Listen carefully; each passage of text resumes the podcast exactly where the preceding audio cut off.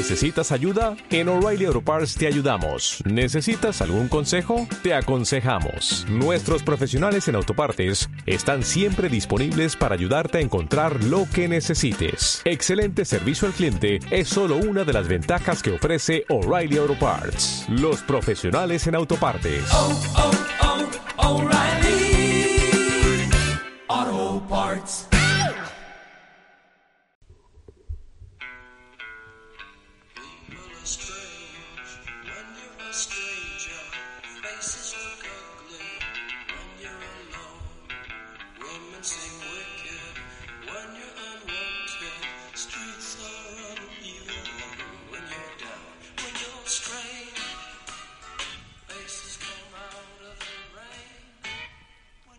Yo no sé si la people es strange, pero lo que es strange es el weather, pero a- a- vamos. El Broda, weather- el weather es crazy total. El weather está como una goat ahora mismo. O sea, Eh, os imaginéis todo el podcast en Spanglish. A nuestros... oh, oh my, oh my god, lo que ha dicho Scorsese. Ya sé no, no todo. sé quién se cansaría antes, si los listeners o nosotros. Ya. Efectivamente. En fin, que estamos una semana más, pero no una semana cualquiera y desde luego con este tiempo, en vuestro podcast de cine favorito, aquí en Radio Alpilón, en la, en la Universidad de La Rioja, en un tiempo espantoso. eh, Se podría decir que hace aguas. hace aguas y muchas otras cosas. Sí. Eh, y como siempre, bueno, eh, presentar a mis compañeros, empezando por Mandarina Clementina. Buenas tardes, Eva Rodríguez Cárdenas, ¿qué tal estamos? Buenas tardes, José Antonio Bardají y Benito. Pues un poquito pasadas por agua, pero ahora ya sequitas y contentas. Y, por supuesto, ya lo habéis escuchado, pero como siempre, hay que presentar con todos los honores a Don Pomelo, David Torres Ortún. Buenas tardes, David Torres. Ay, por Ortún. favor, me, me, me, me- me exprimes de alegría. Te saco todo el jugo. Totalmente. Muy buenas a todos. Pues sin más dilación, vamos a pasar ya, eh, Eva, a las noticias que me consta que han pasado cosas. Chin, chin, chin, chin, chin, Han pasado chin, cosas, chin, como siempre vamos con prisas y este programa es limitado de tiempo, así que no se puede comentar todo. Oh, oh. Pero hoy me voy a centrar en un par... Hoy vengo peleona y con ganas de debatir, ya que estamos en una semana de tanto debate. Y. Eh, traigo un par de noticias que son para dan para comentar, que por supuesto no las va a poder Hmm. comentar mucho, mucho rato, pero bueno, un poquito, yo las Esto traigo. es una en directa a nosotros dos, ¿eh? Sí, sí. Eh, bueno, eh, la noticia, la primera que voy a comentar eh, es que en una nueva película que quieren sacar sobre Vietnam se ha pensado resucitar por CGI al actor James Dean para que aparezca en dicha película. Bueno, James Dean es un actor que eh, falleció en 1955 por un accidente de tráfico. Este actor aparecía en Rebelde sin causa y bueno, en muchas otras películas.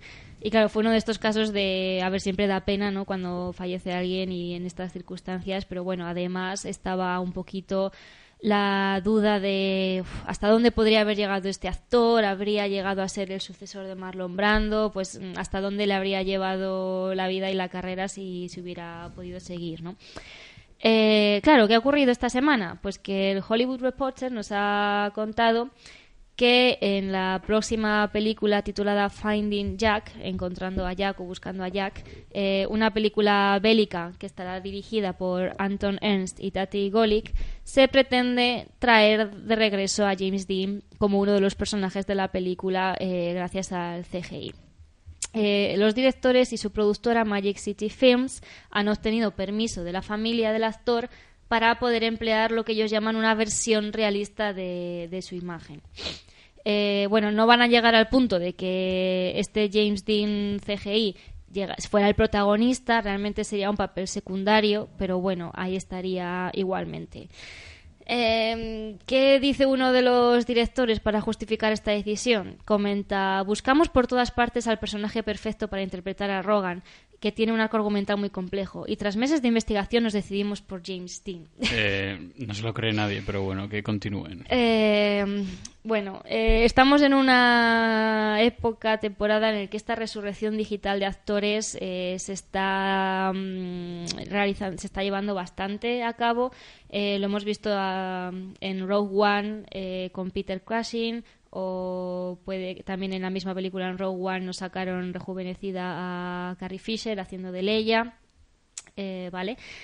Pero claro, aquí es donde yo quiero preguntaros y comentar, es como se nos está yendo de las manos un poco, ¿no? Porque claro, te ponen el ejemplo de Rogue One y tal, y a ver, yo creo que ahí puede estar más o menos justificado porque estás sacando a un personaje que ese actor ya había interpretado ese personaje, ese personaje tiene cabida, tiene lugar en esa historia que estás contando, pues bueno, igual lo estás forzando un poquito, pero, pero de alguna manera está justificado, ¿no? Luego también está el caso de esa película que querían hacer con Robert De Niro mm, rejuvenecido durante toda la película, en plan, en vez de buscar a un actor joven, vamos a poner a De Niro y lo vamos a rejuvenecer con Sí, CGI. esa era The Irishman, que estrenará Scorsese... la- En nada. En nada, es- este mes, de hecho, me parece, en Que Estados bueno, Unidos. sí que lo rejuvenecen en muchas escenas y tal, pero no será toda la película Robert De Niro en plan joven. Pero claro, aquí ya yo creo, opinión personal ya, que estamos rozando el absurdo. O sea, porque aquí es directamente coger a un actor fallecido y ponerlo en una película nueva, Ujú. eh, interpretando un papel que podría interpretar cualquier actor del momento. ¿Me estás diciendo que en el panorama actual no hay ni un solo actor, ni una sola persona que pudiera interpretar ese, ese personaje que tú quieres representar? Hay un montonazo de actores. O sea, el hecho de que digan no hemos encontrado a nadie que se ajuste a ese personaje es directamente una mentira descaradísima. Pero descaradísima. O sea, una cosa es no que digo que sea fácil encontrar al actor adecuado, pero vamos a ver. Una cosa es que digas, guau, me imagino a alguien tipo James Dean para interpretar a este personaje y otra cosa distinta es que digas, oye, pues vamos a poner directamente a, a- a James Dean. Además a mí me hace recordar a ese capítulo de Halloween de Los Simpson en el que empiezan a matar famosos para luego poder sacar la imagen de los famosos anunciando cosas. Es ese rollo, sí. Es Eh, ese rollo. Es algo así. De hecho, hay un. Bueno, habrá. iba a decir un precedente, y habrá precedentes de, mis pre- de lo que yo voy a poner como ejemplo. un anuncio de Dior con Charlize Theron que salía rodeada de actrices glamurosas eh, del- de la época de los años dorados de Hollywood. No recuerdo ahora cuáles, cuáles eran, así que no me las voy a inventar, pero sí recuerdo ese anuncio. Seguro que en YouTube lo tenéis. Eh, para mí es un reclamo publicitario. Probablemente no confíen demasiado en lo que tienen entre manos y una forma de poder vender el producto es, aunque solo sea apelando a la curiosidad de los más nostálgicos. Porque si incluso querían un actor con un físico parecido, eh, eh, cuando empezó James Franco hizo una, un biopic sobre el propio James Dean y James Franco se da un aire a James Dean y James Franco no ha parado de crecer como actor y, en- y ya en aquella película no lo hacía nada mal, que hacía de un joven James Dean. Bueno, Mm. es que James Dean falleció muy Ya. joven, con 20, no sé si fueron 27 años o, así. De hecho, es, es conocido, mencionabas antes, es la trilogía de James Dean, que son Al Este del Edén, eh, Gigante y Rebelde sin Causa, que son tres películas, eh, como diría David, maravillosas y que os las recomiendo yo, al menos a título personal, desde aquí.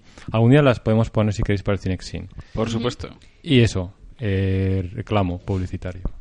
Eso, eh, igual que nosotros estamos comentando mm, lo malo, lo ridículo que nos parece esto, hay varios actores que a través de redes sociales también has- han expresado su malestar o su opinión eh, respecto a esto. Uno de ellos ha sido, por ejemplo, Chris Evans, nuestro Capitán América, am, que ha puesto, pues eso, que le parece un- terrible, que, que va a ser lo siguiente, que un ordenador nos pinte un Picasso o que nos componga un par de canciones en plan John Lennon Ya se ha hecho. Que se habrá hecho. Sí, sí, sí. O sea, nadie dice que no se pueda. Pero como que hay una falta de comprensión aquí, es como si no, no veis lo que, es, lo que estáis haciendo mal aquí. Y luego una cosa que me ha cabreado mucho, el medio que comenta esta noticia, porque yo esto pues lo estoy leyendo en, en una página, ¿vale? De, de cine. Y, y me- no me gusta el comentario que hace, ¿vale? Porque dice, bueno, Chris Evans, que ha hecho el Capitán América, critica esto, ¿no? De resucitar a James Dean por CGI. Y dicen... El hecho de que el Capitán América critique el CGI es llamativo, ya que él mismo sufrió un envejecimiento prematuro en Vengadores Endgame. Por Es no es lo tiene mismo, que ver no es una lo cosa mismo. con la otra. No tiene nada que ver. Aquí no se está criticando el uso de CGI, se está criticando el uso de la imagen de un actor fallecido. eh, para que sea él el actor de tu nueva película, faltando el respeto, bueno, a ver, vale que tienes el piso de la familia, pero... Es que además... pero- una- ¿Alguien está pensando en James Dean? Es, es que además una cosa, eh, se ahorra muchísimo dinero y resulta mucho más efectivo coger un actor para luego, o sea, que haga el papel de James Dean y luego recrear a James Dean según esa base. Entonces, si hacen eso, que es más barato y más efectivo, va a quedar completamente eclipsado porque van a querer venderlo como James Dean. ¿Qué cojones es eso? Pero sí, vamos, es que me, me da rabia porque están comparando dos cosas que no tienen nada, tienen nada que ver, o sea, no. realmente. Y bueno, el Ayabud también se ha pronunciado al respecto, no está de acuerdo, obviamente. O sea, es Am, como, es como si alguien dice, es que la cocaína es muy mala porque es adictiva y el chocolate también. Ya, es llevar al absurdo comparando dos eh, situaciones que son distintas, totalmente además en grado. Así que bueno, no sé en qué quedará la cosa porque después de toda la polémica que está levantando y tal, pues no sabemos si al final pues darán un paso atrás o seguirán adelante con todo. Eh, ya veremos en qué queda la cosa, pero miedo me da el precedente que esto pueda sentar para futuras producciones. Sí, la verdad que sí. Y lo dicho, que me parece mm, pues muy feo con todos los actores que hay, tanto ya consagrados como que están intentando encontrar un lugar en el mundo del cine, eh, pasar de ellos de esta manera y decir, oye, vamos a empezar a resucitar a antiguos actores por, por CGI. Efectivamente, además con lo ingrata que es la, la profesión, porque puedes tener una temporada de vacas gordas, pero luego hay muchas temporadas de gente que vale muchísimo y que no encuentra trabajo. Aparte de que estás prostituyendo la imagen, el recuerdo de una leyenda del Exacto. cine. Porque Exacto. eh, James Dean no hizo una mala, ni él actuó mal. Y aquí con el CGI, para empezar, va a quedar muñeco. Sí, Y luego si la película es una cacota, pues encima eh, cacota con el muñeco del cadáver. O sea, que sí quiere decir que es que es todo Claro. muy surrealista. sí. En fin, terrible. Y em, la otra noticia que quería comentar brevemente y que también viene con polémica y con debate son los Oscar 2020. ¿Hay alguna edición de los Oscar que no tenga su polémica particular? Sí, Es, parte de la salsa. Es, es otra manera también de conseguir que la gente hable de los Oscar y Hmm. se plantee ver los Oscar. Eso- ¿O no? además, ¿Quién después del batacazo de Green Book, quiero decir que la gente sale de súper desencantada en la última edición. Bueno, eh, la última de la Academia de las Artes y las Ciencias Cinematográficas. eh, no sabemos, como ya decimos, si en un intento de, de conseguir mejorar los índices de audiencia o qué. Ah, va a presentar un perrito. Pues no me extrañaría, ¿eh? Dales tiempo. Eh, es que eh, han cogido una de sus categorías, que ya de por sí la categoría ya ha dado bastantes problemas a lo largo de la historia de los Oscar, que es la mejor película de habla no inglesa, y han decidido cambiar el nombre a esta categoría. Y ahora esta categoría va a llamarse Mejor Película Internacional. Iros a la... En fin, iba a decir una cosa muy desagradable. ¿Vale? Algo que teóricamente, este cambio de nombre teóricamente abriría el cerco de producciones nominables. Pero no ha sido así. Porque, aunque le hayan cambiado el nombre, las reglas que rigen esta categoría no han variado en absoluto. Lo cual han conseguido reactivar una controversia que viene ya desde hace años y años, desde que se introdujera esta categoría, ¿vale? Ya que pel- eh, películas de países como Gran Bretaña, Canadá, Irlanda, Australia, Nueva Zelanda, ¿vale? Eh, Zimbabue no pueden competir en, en esta categoría de habla no inglesa. ¿Por, ¿Por qué? Porque hablan inglés. Pero ahora yo te digo, ¿qué pro- o sea, ¿Qué el problema inglés es lengua oficial en muchos países, no Exacto. solo en, bueno, y de hecho ni en Estados Unidos ni siquiera es lengua oficial porque en Estados Unidos no hay una lengua oficial. Exacto.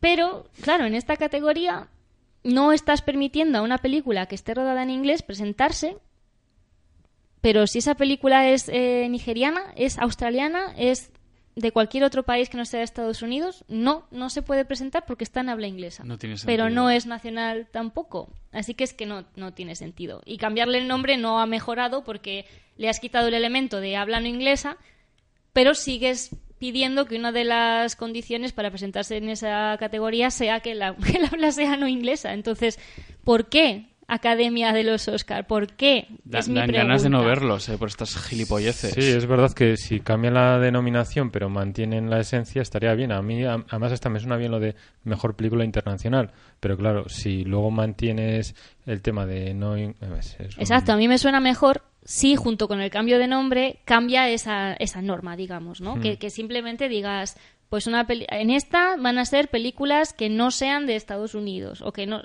Ya está, así de fácil, ¿no? Pero no, sigue En los ese- Goya es mejor película europea Sí. y mejor película hispanoamericana Exacto. es, ¿no? Sí, exacto. Además, fíjate, ahora que dices eso, para mí lo ideal sería un Oscar para uno de los cinco continentes. Eso sería una gozada. Y dicen, es que muy larga. Bueno, también hay premios Oscar que telita, eh. Mejor Igual, canción, mete la mierda. no o sea, es que esto que es en TV. No sé si tanto, tanto como una para cada continente, pero no sé, que al menos estuviera un poquito mejor mm, delimitado, ¿no? Porque, por ejemplo, eh, tenemos a la directora Genevieve Nagy, lo siento porque mi... Nada, no te eh, preocupes. muy mala, ¿vale? Eh, su película Lionheart ha quedado fuera de competición eh, porque está hablada en inglés, a pesar de que es una película rodada en Nigeria, una película nigeriana. Es que no tiene sentido. ¿Sabes? O No sea, es una película sentido. internacional, es una peli de Nigeria, pero no se puede presentar porque está en inglés. Y como la propia directora dice, y tiene toda la razón, ¿sabes? Dice, esta película representa la forma en que hablamos como nigerianos, no tenemos la culpa de quién nos colonizó. Si nos ha colonizado Inglaterra, hablamos inglés y ahora me estás diciendo que no puedo presentarme como película internacional. Y bueno, como este caso, muchos otros. Entonces, eh, ahí sigue la Academia de Cine haciendo cambios que no ayudan a nada. Además, es que lo, lo dicho, es como, ¿para qué te molestas en cambiarle el nombre si no vas a cambiar las normas que rigen a esa categoría? Eh, y ya tenemos polémica asegurada de aquí a que sean los Oscars.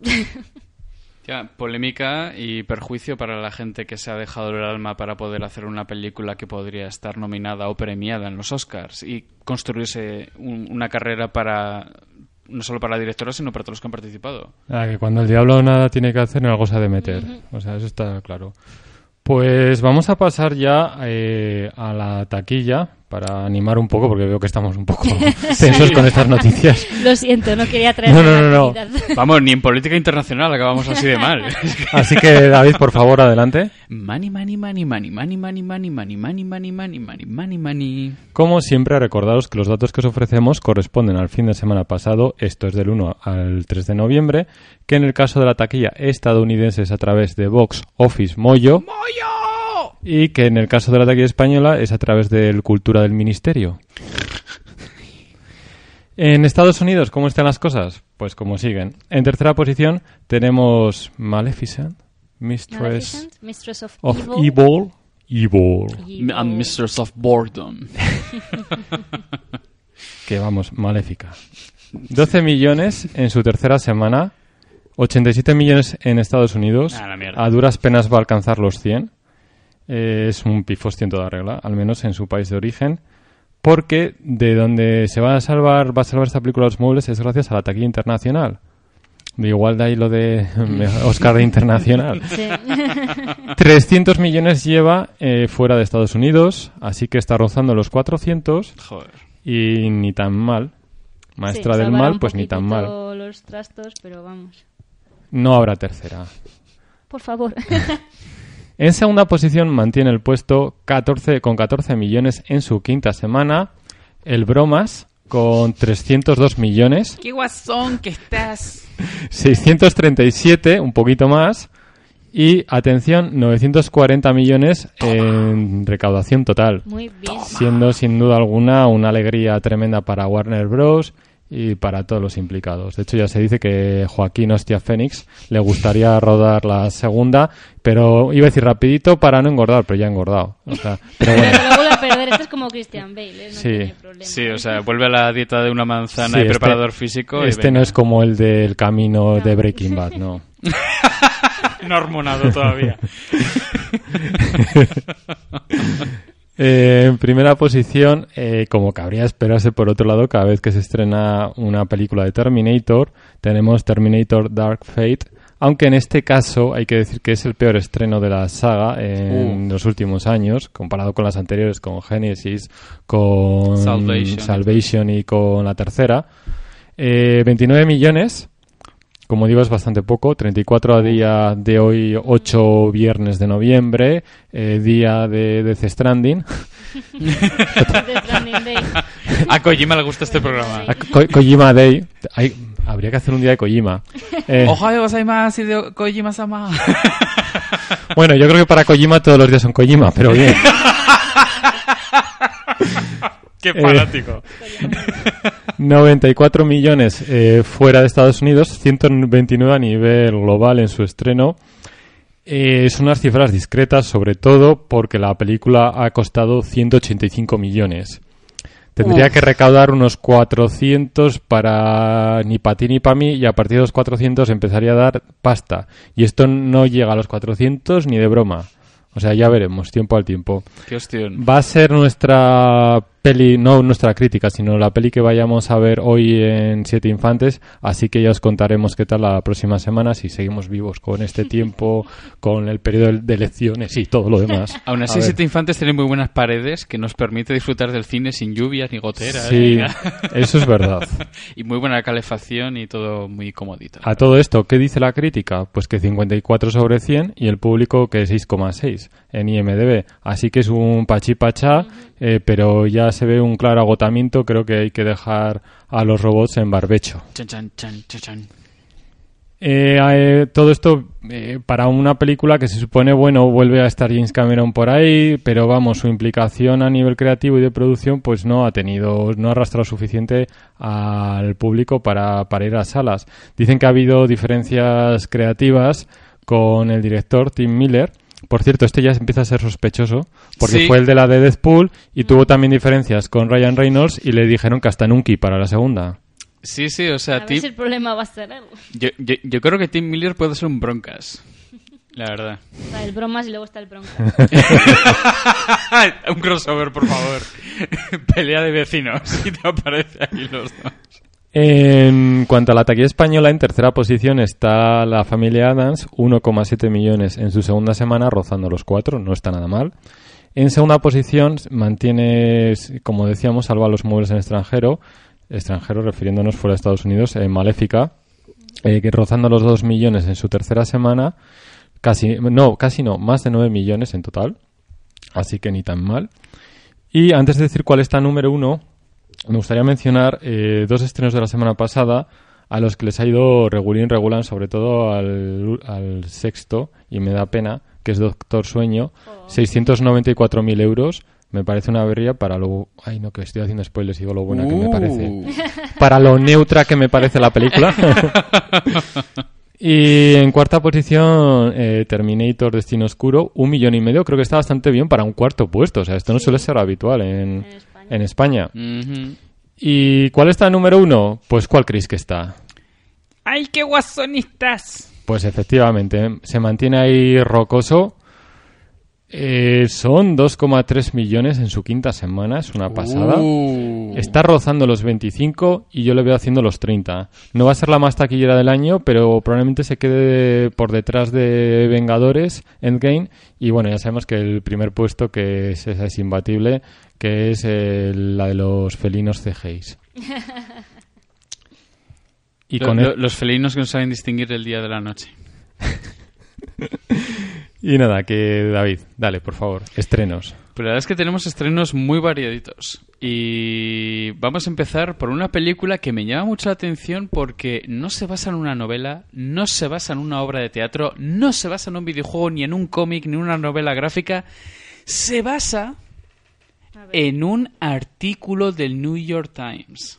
Venga. Bim bam bim barabim. Bien, la película es Estafadoras de Wall Street, que en, en- en Estados Unidos se llama Hustlers. Estafadoras. Película norteamericana dentro del género de la dramedia, porque ponían comedia, drama, dramedia. Pues. Un poco de todo. Está dirigida por Lorraine Scafaria, que se encargó de dirigir Una Madre Imperfecta. Y el artículo que, que dio lugar a esta película está escrito por Jessica Pressler, que aparece en Gossip Girl, pero básicamente es una escritora del New York Magazine. Y también está escrita por eh, Lorraine Scafaria. El reparto tenemos a Constance Wu, que apareció en Crazy Rich Asians. También tenemos a Jennifer López, últimamente muy conocida por la canción del anillo. ¿Y el anillo para cuándo? Solo por eso. y también por películas como Obsesión. También tenemos a Julia Stiles, que apareció en El lado bueno de las cosas y en 10 razones para odiarte por mencionar algunas películas destacadas. Ostras, sí. Y la duración, ¿cuánto crees que durará una película sobre estafadoras de Wall Dos Street? horas. Uy, Eva, Sí, no sé. Espero que no mucho más de eso. José ha estado increíblemente cerca. Estamos hablando de una hora y 50 minutos. Mejor. Exquisito. Y decir que en el apartado de premios está nominada a Mejor Película en los premios Gotham. Así que no sabemos qué opinión tendrá el Joker de esto, pero ahí está. Bruno Díaz algo tendrá que decir. Exacto. Por cierto, un abrazo fuerte a todos que nos escuchéis de, desde otras latitudes, más allá de, de la chanza O sea, nuestros yo. oyentes latinoamericanos siempre son bienvenidos y con todo el amor del mundo, hombre. Y bueno, mencionar que, que es, es que me, me- me sigue impactando, da igual cuántas veces lo lea. Es que la historia está inspirada en un artículo publicado en el New York Magazine que se hizo viral, no sé si en papel o en internet. Pero... No es la primera y no será la última. Recuerdo una del Owen Wilson con un perrete eh, que también eh, se hizo, sí, que también se hizo, empezó a escribir sobre su perro, sobre las cosas que hacía su perro Sí. y de la película. Sí, sí, que sí, que cosas más raras han visto. Tener que escribir en Y la lámpara que habla. ¡oh! oh, oh.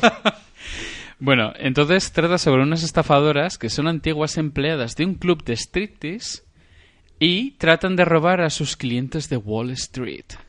Chan, chan. Siempre es culpa de alguien de Wall Street. Bueno, en las críticas en general, eh, digamos que estaríamos en un notable bajo. Según a quien preguntes, notable alto bajo. o sea, críticas muy buenas, la verdad es que está muy bien.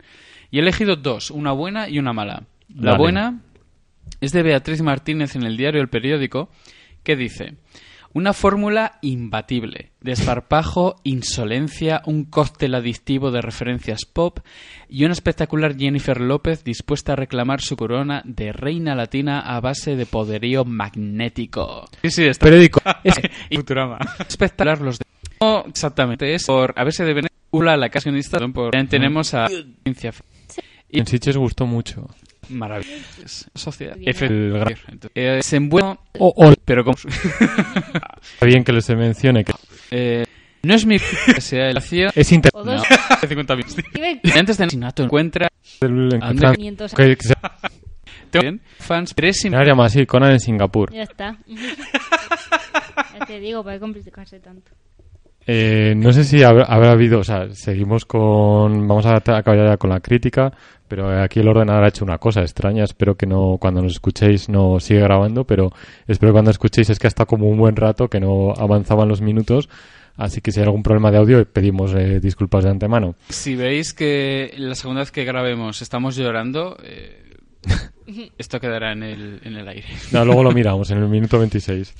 Pues nada, vamos a acabar ya. eh, vamos a hacerlo con la crítica de semana, que en este caso es ni más ni menos que Doctor Sueño. O eh, maléfica, según caiga. no, no, Luego me Maléfica, dice que con el Ma- que nos queda... Maléfica, yo creo que ya tuvimos suficiente con ella.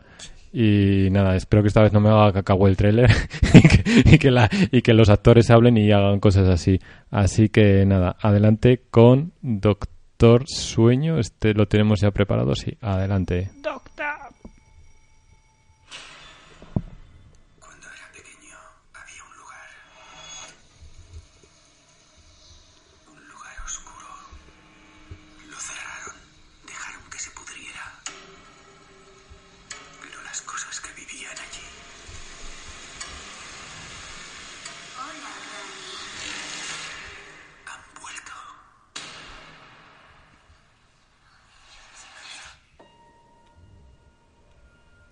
muchos que cojan el autobús para venir tan al norte. ¿Estás huyendo de algo?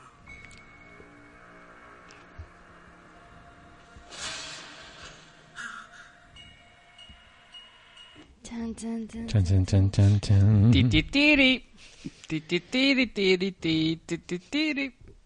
Y con esta entradilla de David, eh, escribe, dirige y monta, no lo suelo decir esto, pero es que estoy flipando, Mike Flanagan, eh, responsable de películas tan estimables como Oculus, eh, el origen, el origen del Ouija, el origen del mal, que es la única que merece la pena de, con ese nombre, O la estupendísima, impresionantemente buena La maldición de Hill House, serie de Netflix, que ha sido una de las mejores cosas que, que hemos visto, per- perdón, que he visto personalmente en los últimos tiempos a nivel de terror. ¿De qué va eh, Doctor Sueño?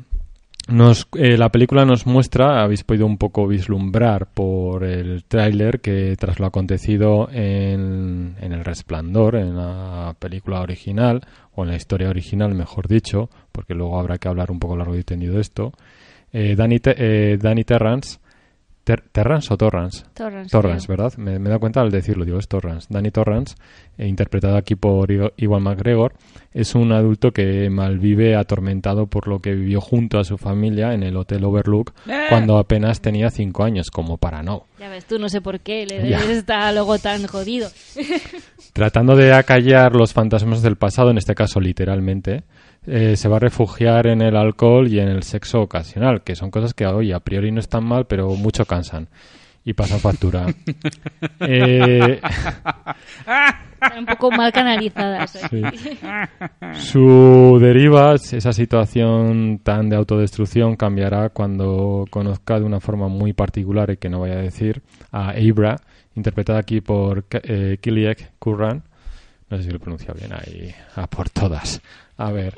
Eh, se, se me enganchan aquí las hojas de los apuntes. Bueno, eh, es una niña con, que, como el propio Torrance, posee esa facultad, ese don o maldición según se mire, que no es otro que el resplandor. Resplandor. Tenía que, tenía que decirlo, es el único momento de coña.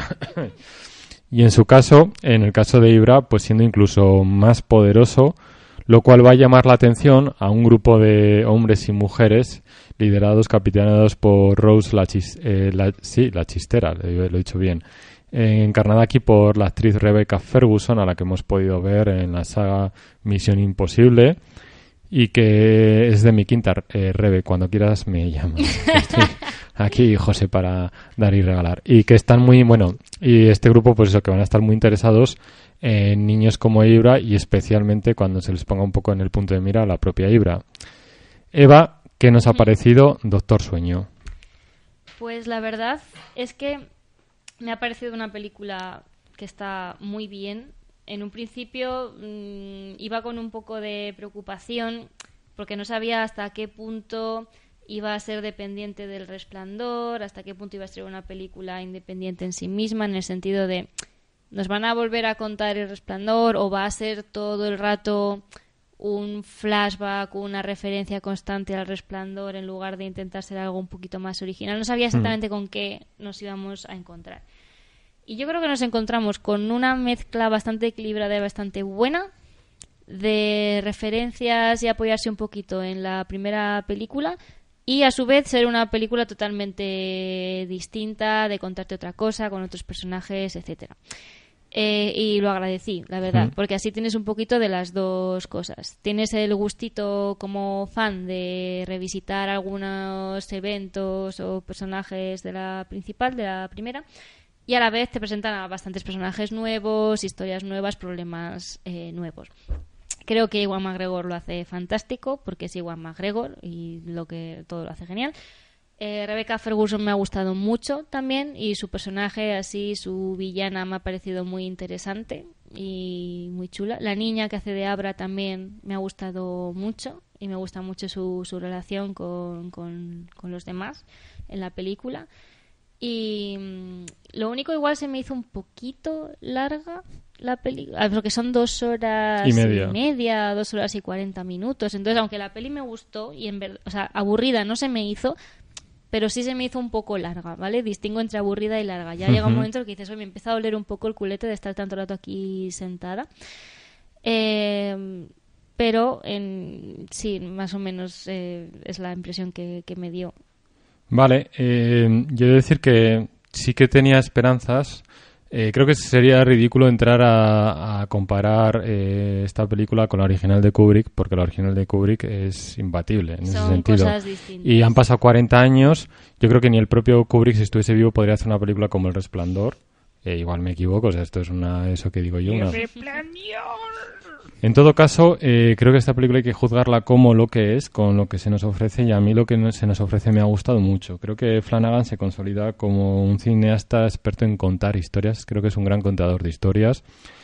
Eh, es, un, eh, es un cineasta, además es que lo voy a eh, comentar varias veces porque es el guionista, es el que escribe la película, el que adapta la novela, que se preocupa muchísimo.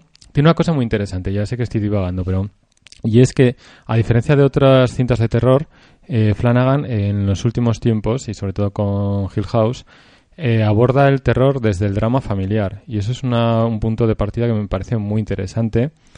Normalmente sus personajes, los protagonistas, suelen ser- haber estado marcados por alguna tragedia en la infancia y nos suele mostrar cómo eh, a duras penas pueden eh, sobreviven en su vida adulta. Creo que la película en ese sentido es muy interesante porque si la- el resplandor original era eh, la adicción, el alcohol, la tragedia, esta es eh, el- la redención, el poder salir adelante, el superar esa adicción. Y creo que es un poco, funciona muy bien como el, el reverso, no en este caso tenebroso, sino de luz. Eh, las primeras películas de, Fla- de Flanagan eh, se caracterizaban por acabar bastante mal y dejarte mal cuerpo. Y es una cosa que ha ido puliendo con el tiempo. No sé, no sé si a nivel personal él será una persona más feliz o habrá visto que hay que poner un poco de esperanza en el mundo.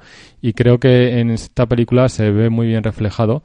eh, porque sin renunciar nunca a situaciones realmente escabrosas, a mí hubo una que me afectó un poco, eh, pero eh, siempre es capaz de transmitir un poco de un mínimo, un halo de esperanza a sus personajes. Es de los que aprieta pero no ahoga, como se suele decir.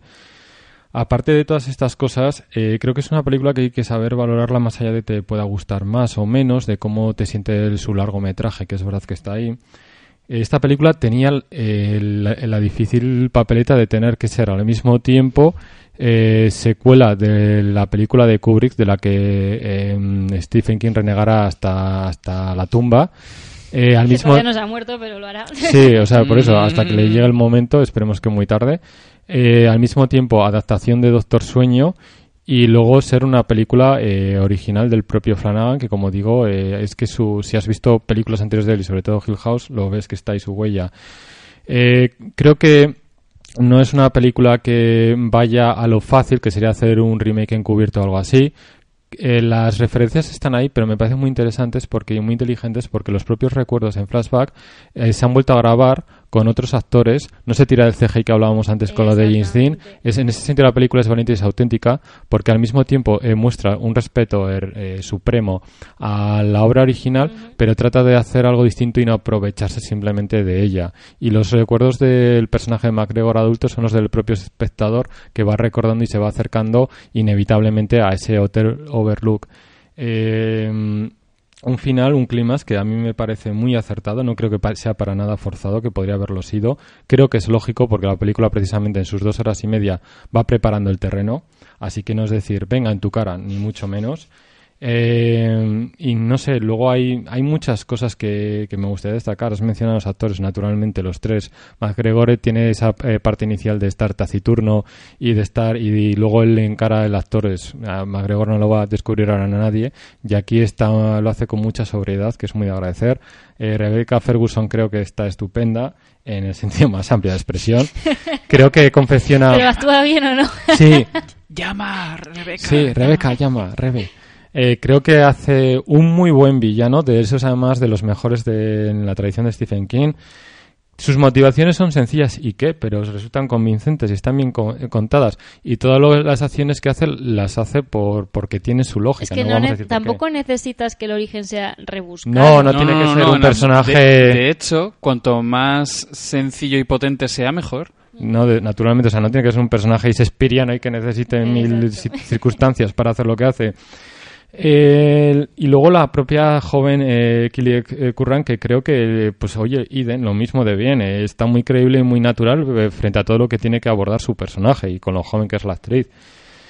Las dos horas y media creo que son necesarias porque es mucho lo que hay que contar. Incluso me atrevería a decir que algunas de sus tramas darían para un film propio. Sin ir más lejos, Eva, a mí me estaba gustando mucho esa parte del personaje de MacGregor y que es lo que da título a la película de Doctor Sueño, de su relación con los enfermos terminales. Pensaba que iban a centrarse más en ello, porque al fin y al cabo es el título de la película, ese sobrenombre que le ponen de Doctor Sueño. Y, hombre, me imagino que por límites, ya hemos visto, temporales y tal de la película de metraje, eh, apenas se hace hincapié en ello. Creo que sirve lo justo para ver ese cambio, ese proceso de evolución entre el no sostenerte en pie y el y pedir ayuda a poder tú darla. O sea, esa transformación que tiene el personaje. Pero es verdad que a mí me habría gustado un poco más. Es que esto podría haber sido perfectamente una miniserie, sin ningún Sí, problema. tranquilamente. Irse a las cuatro horas y haber desarrollado incluso más cosas. Eh, ¿Qué más decir? Pues que nada, que, que el director dirige dejando respirar, que no recurre al truco fácil de feria del sustaco y subiéndote la, al jumpscare, ¿no? Como dicen en inglés. Mm. Eh, todo lo contrario, de hecho aquí me ha llamado mucho, poder, o sea, muchísimo, poderosísimamente la atención la banda sonora. Hay muchos momentos que son un latido de corazón, que no hacen sino ponerte más nervioso. Eh, por supuesto, hay reinterpretaciones de los temas clásicos. Ahí está el de Wendy Carlos, ¿no? Eh, la llegada del Hotel Overlook. Eh, no quiero entrar por no hacer spoilers, pero eh, la película logra ese imposible que mencionaba antes de contentar tanto al propio King con el origen de la novela como a la propia película, porque hay detalles, hay diálogos concretos que están extraídos de la novela original, no me refiero ya a Doctor Sueño, a la novela de Stephen King que escribió en 2013, sino a la original. Y ya digo, luego eh, fuera de micro os comento un poco cuáles son, porque no, para no chafar a nadie nada. Eh, ¿Qué más? Pues que en su faceta de montador creo que también triunfa porque hace que todo encaje perfectamente y que lo reposado, que no aburrido, eh, sea un elemento en este caso necesario para llegar al final a esas puertas del hotel de Overlook donde que, que encierra todo mal. Y en este caso la película que encierra es todo calidad. Eva, nota. Eh, pues yo le voy a poner un ocho y medio. Pues yo un 9. Venga. Uh, la, la, vaya, hay que Así verla. que- ¿eh? Además es una película que crece, que cuando la ves, como es lo que dice Eva, además hay tanta, o sea, informa- hay información en cuanto hay que hay tramas, no hay información de personajes que te atiborren, de hecho la película se lo toma con calma, pero hay tantas tramas, ocurren bastantes cosas Mm. que y luego el, el metraje es que es realmente largo, entonces eh, dices, necesito reposarla un poco, pero luego cuando lo vas pensando y sobre todo cuando vas viendo todo lo meritorio que tiene esta película es que podría haber sido tan fácil haberlo hecho tan, o sea, mal, Sí. y haber hecho remake, reboot, no sé qué. haber pretendido ser tu Kubrick o haber hecho una versión de Kubrick que no, ¿sabes? O sea, me encanta es todo lo que dice José, el respeto por el material original, el no haber cogido fragmentos de la original y habértelos metidos en plan pastiche, sino que hayan grabado Recreado con otros todo. actores y tal, lo que hayan querido sacarte en plan flashback eh, y cómo la peli tiene su propio tono, pero a la vez haciendo homenaje y tomando de la primera cuando hace falta, me parece que está hecho muy, muy bien, exactamente. Así que con este 8,75 de media y el sello quality de Radio Alpilón, en este caso mandarinas y limones, pomelo no lo he podido ver, así que no hay pomelos. Eh, En la- el futuro habrá pos- pospomelo. como siempre agradecer a Siete Infantes porque sin ellos no habríamos podido ver esta película. Eh, esta tarde iremos a ver Des- eh, Destino, Destino Oscuro, Terminator. También a Siete Infantes, que es a donde nos gusta ir y donde nos tratan de maravilla. Y por supuesto, eh, para ir cerrando ya, eh, como siempre, vamos a recordaros a todos que nos tenéis en las redes sociales, en nuestra página oficial de Facebook, en Twitter. eh, podéis comentar lo que queráis. Ahí estará el señor de las aves, Don Pomelo, para contestaros eh, a lo que haga falta. ¿Qué más cosas? Eh, iBox, por supuesto, para eh, bien descargarnos o bien escucharnos vía streaming. Y que nada, compañeros, agradeceros también vuestra presencia y más en un día como hoy. Ya digo que hoy es, como decían en el exorcista, magnífico día para un exorcismo. Sí. Sí. Y por supuesto agradeceros a todos aquellos que nos escucháis, eh, porque lo hacemos eh, por y para vosotros y que sabéis que se os quiere y que nada, hasta la semana que viene. Adiós.